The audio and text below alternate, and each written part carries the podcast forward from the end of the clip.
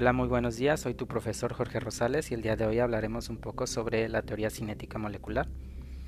Bien, hasta ahora, hasta este momento, ya sabes que la materia se constituye por partículas muy pequeñas, muy diminutas, a las cuales denominamos átomo, molécula, ion, etc., que se encuentran en constante movimiento. Y debido a ese movimiento, las partículas tienen espacios vacíos entre ellas. Algo que debes considerar muy claro es que las partículas se mueven en todas las direcciones posibles. Los espacios que existen, es decir, las distancias entre ellas, determina el estado de agregación. El movimiento de las partículas aumenta conforme suministras energía al sistema o material.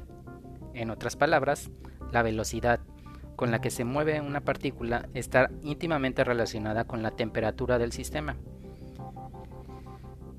No todas las partículas se mueven a la misma velocidad.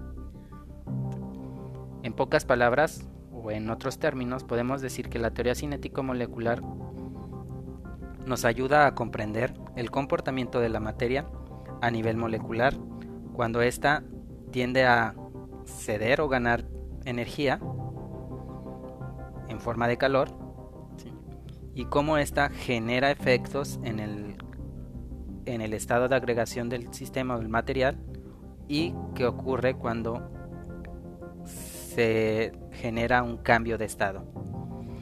Entonces, espero que con esto te quede un poquito más claro un sobre la teoría cinético molecular en la cual podemos observar que o podemos determinar que se enfoca directamente al movimiento de las partículas que se debe a la energía cinética de estas partículas, es decir, la temperatura que se, se les suministra o el calor que se les suministra.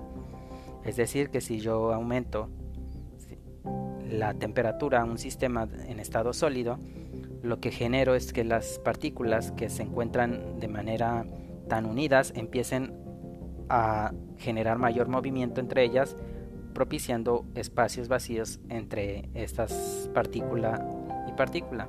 Y conforme yo voy aumentando esta energía, provoco que las partículas se vayan alejando aún más con mayor velocidad, que se empiecen a mover con mayor velocidad.